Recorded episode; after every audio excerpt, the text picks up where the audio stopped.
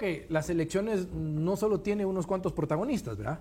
Sí hay que mencionar que quienes están en la primera fila son los ciudadanos y obviamente los políticos que le harán algunas propuestas que le endulcen el oído a usted o que usted como buen ciudadano diga, esta es casaca, eso no funciona.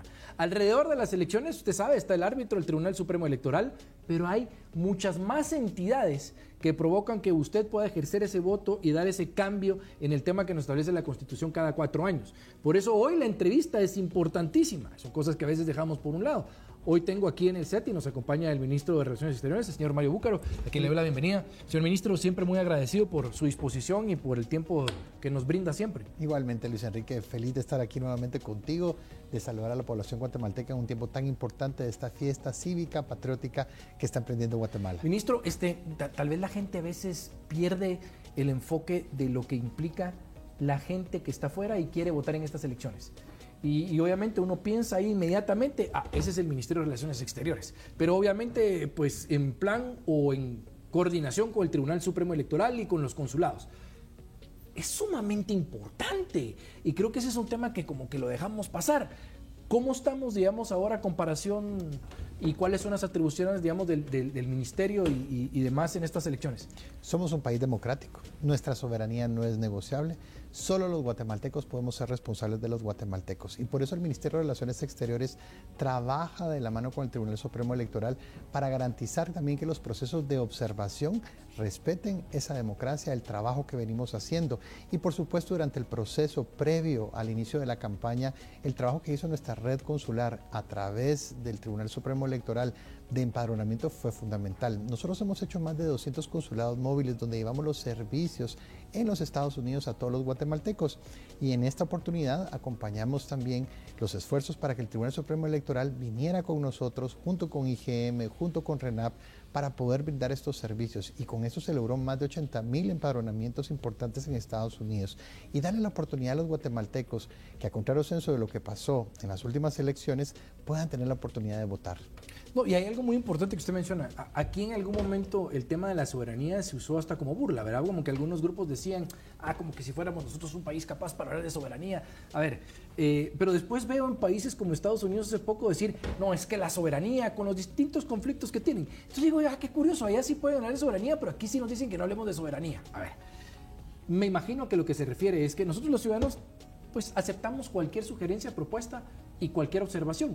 y voy a qué papel van a tener las embajadas, los que vienen de Naciones Unidas o OEA o los que quieran, es decir, hasta qué punto pueden ellos eh, incidir, si es que esa es la palabra, en las elecciones, hasta qué punto tienen ellos participación. Bueno, el Tribunal Supremo Electoral trabaja con diferentes organismos importantes como lo son la OEA, la Unión Europea, precisamente para regular facilitar los procesos de observación porque también somos un país que tiene en el contexto geopolítico una presencia importante y como lo hacemos en todos los países del mundo donde también Guatemala tiene una representación en organismos internacionales, estas misiones de observación tienen ese único propósito, observar, ver e informar a sus capitales qué es lo que está sucediendo.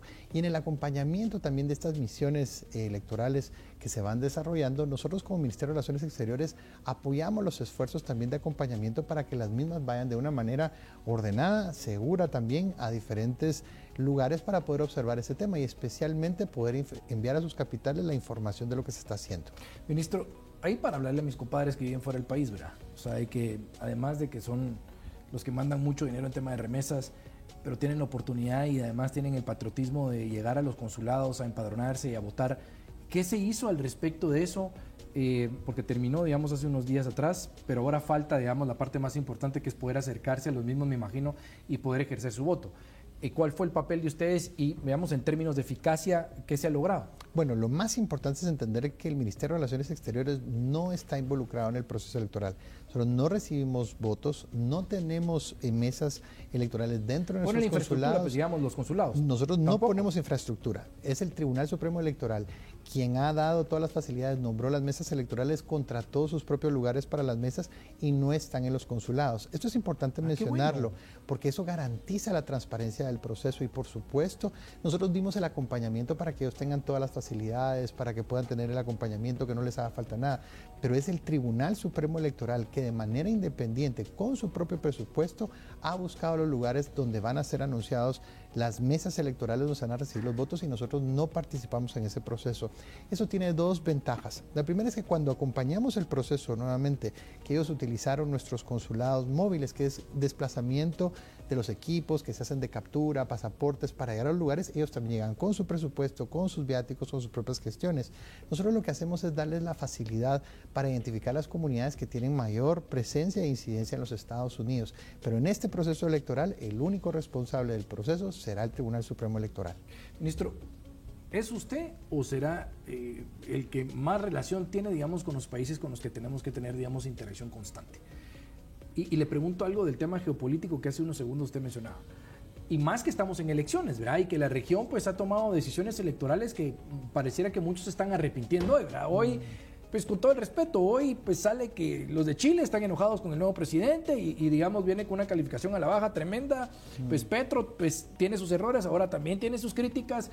Este, y así empezará, ¿verdad? La política es de altibajos sobre los que dicen que no es ideológico, pero al final de cuentas votan bajo esos lineamientos veo lo de Honduras, ¿verdad? Mm. Lo de Honduras es, bueno, pues nosotros tampoco ya no queremos tener relaciones con Estados Unidos, ¿verdad? Entonces, mire, mande una carta ahí, porfa, para decir que rompemos relaciones con Taiwán y empezamos con China.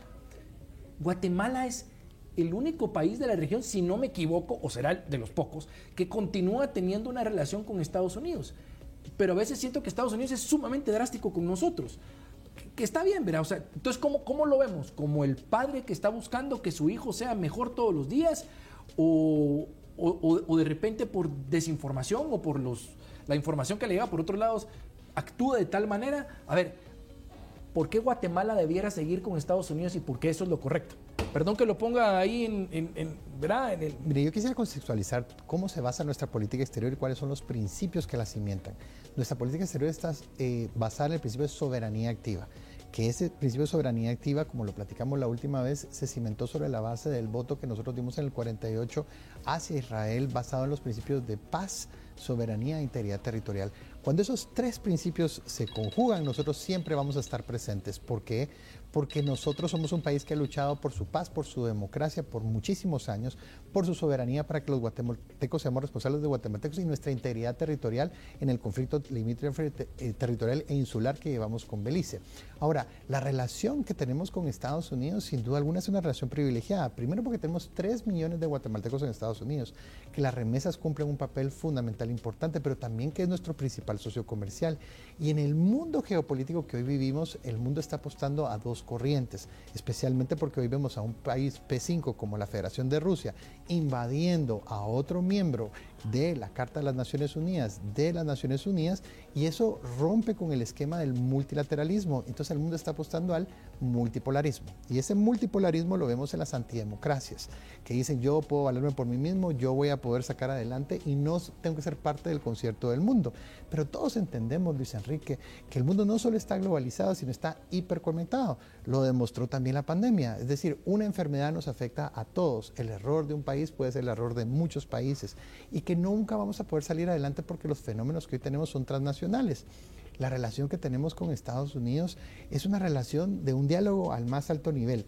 Por ejemplo, ahorita acabamos de concluir ejercicios militares importantes para prevenir temas de desastres naturales, seguridad transnacional. Tenemos el programa de visas que tenemos H1H2, Legal Pathway. Guatemala ha sido seleccionada por la Casa Blanca para poder dirigir los procesos de repatriación y retorno como un gran ejemplo. Aquí tuvimos a todos los coordinadores regionales viendo estos temas. Entonces, tenemos que entender que Estados Unidos, y, eso lo enseña la Academia Diplomática, ¿verdad? El nombre Estados Unidos es un nombre, plural, y entonces tiene muchas voces. Tenés que hablar con la Casa Blanca, con el Departamento de Estado, con el Senado, con el Congreso, con el alcalde del lugar, y al final todos tienen su opinión. Nosotros, gracias a Dios, en Guatemala, al ser un país republicano, tenemos una voz, y esa voz me corresponde a mí por delegación del señor presidente, quien claramente ha marcado los trazos de una política que nunca va a cambiar sus principios democráticos. Y eso es fundamental, porque hemos mantenido una posición, especialmente en el tema de Taiwán, por una diplomacia que está cimentada en valores democráticos y no por intereses. Y eso es trascendental, porque si nosotros violentáramos esos principios, Israel no tendría el destino que tiene, Taiwán no tendría el destino que tiene, y la misma Ucrania hoy también confía mucho en la voz de Guatemala en esos foros multilaterales. Entonces, el tema que tenemos que entender es que en este mundo globalizado no podemos hacer acepción de personas, pero no podemos congeniar con alguien que no tenga valores democráticos que están cimentados y que ese es el mandato también que nos establece nuestra Constitución. Perdón por la llamada, pero seguramente Xiomara Castro, porque este programa sale también en Azteca Honduras, haber dicho si está hablando de mí, pues que me lo diga Veneno, ¿verdad? Pero ya en algún momento la vamos a, la vamos a entrevistar a ella. Eh, a ver, ministro, pregunta que tal vez la gente no muy se la hace. Eh, desde estas relaciones diplomáticas, eh, como ya veníamos hablando ahorita, las elecciones quiera que no pueden traer o seguridad, incertidumbre, miedo en los demás países. Mm. ¿Cómo debiera de tomar, digamos, el ciudadano estas elecciones? Es decir, eh, viendo, digamos, lo que ha pasado en el mundo entero, lo que está pasando, lo que económicamente se nos está viniendo, lo que está pasando en otros países que usualmente nos dicen cómo hacer las cosas, pero ellos también tienen peores problemas.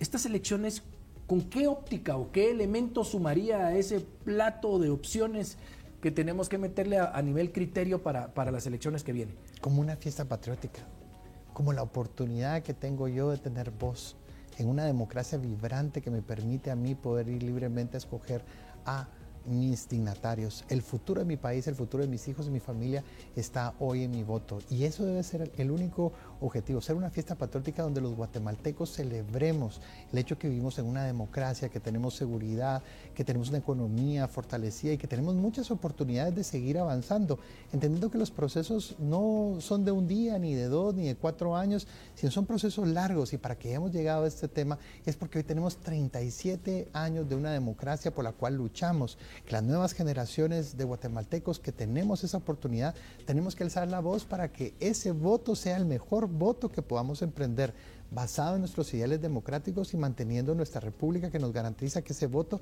se pueda dar en las próximas elecciones. Ministro, una pregunta complicada. Usted me la responde si quiere o no. Así en buen plan. Los que nos ven de afuera en estas elecciones y que saben que el mando de poder va a cambiar, harán sus sugerencias y harán sus esquemas y seguramente ahí están viendo. Lo hacen porque quieren realmente unas elecciones democráticas, estables, transparentes o siempre está el elemento de, ah, ojalá que quede este, porque con este puedo trabajar mejor y entonces echo a andar todo lo que quiero. Yo no me fijaría en esos comentarios. Yo me fijaría más en la responsabilidad que tengo yo de guatemalteco, no solo de defender esa soberanía, sino a ejercer el voto, que es trascendental, de hacer un análisis consensuado de los elementos que hoy tengo como país.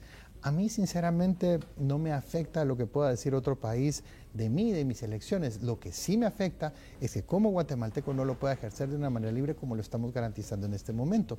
Y eso es lo trascendental, porque al final las relaciones diplomáticas se construyen, se disminuyen o se acrecentan en la medida de, las, de los principios y los intereses que hoy podamos tener. Por ejemplo, yo no puedo en este momento romper relaciones con un país antidemocrático en algunos elementos cuando tengo temas consulares, por ejemplo, pendientes donde hay connacionales que están eh, ejerciendo becas, como lo estamos viendo en otros casos, ¿verdad? Lo que yo sí quiero destacar es que el compromiso del gobierno de Guatemala es estar y tener una presencia vibrante, una voz clara, definida de una política exterior que no varía y que no ha variado y no seguirá variando sobre los valores de soberanía, paz e integridad territorial. Eso es trascendental y seguirá siendo así porque eso es lo que nos construye como nación. Ministro, ya para terminar, este, primero decirle que está invitado cuando usted quiera. Gracias. Seguiremos platicando. Cuando usted inició seguramente tenía retos. Dijo, voy a cumplir con estos objetivos. A ver, el tiempo se nos acorta a todos. Yo puedo el día de mañana hacer este último programa de televisión, a usted le tocará en algún momento seguir su carrera diplomática. Como ministro, ¿ya está satisfecho? ¿Le hace falta un par de cosas? ¿Qué, nos pudiera comentar? Yo creo que uno nunca va a estar satisfecho en una posición como esta porque los retos son diarios y el mundo es cambiante y la diplomacia cambia todos los días. Y si yo no estoy dispuesto a cambiar, mejor cambiemos de carrera.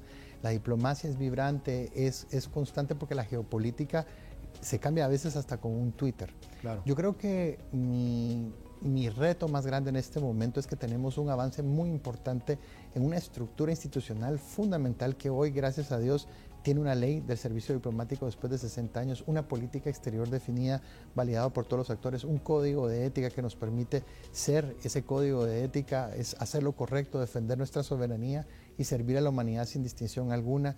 Tenemos también grandes diplomáticos que hoy se preparan en la Academia Diplomática, una academia que fue fundada en 1892, 577 eh, alumnos que van desde el canciller hasta el último técnico que están estudiando y eso nos permite seguir evolucionando. Y creo que lo que vamos a ver este año, y ustedes lo van a ver más palpable, ya tenemos la ley de la postilla que es completamente digital, pronto estaremos dando otros servicios completamente digitales porque es materialmente imposible que 300 diplomáticos puedan atender a 3 millones de personas, pero sí poder acercarlos servicios de manera digital y eso lo vamos a dar muy pronto. Muchísimas gracias, ministro, siempre por estar con nosotros. Enrique. Que Dios nos ayude en estas elecciones. Claro que, que el tema geopolítico ya no esté cambiando tanto, ¿verdad? Es que es una cosa, algún día tendremos que hablar de eso porque las fuerzas se están moviendo no tanto en Guatemala, sino afuera y al final de cuentas eso nos, nos afecta de una u otra manera, ¿verdad? Como país pequeño. Siempre muy agradecido, señor ministro. Muy Igualmente a ti, Luis Enrique, y un saludo a toda la población guatemalteca.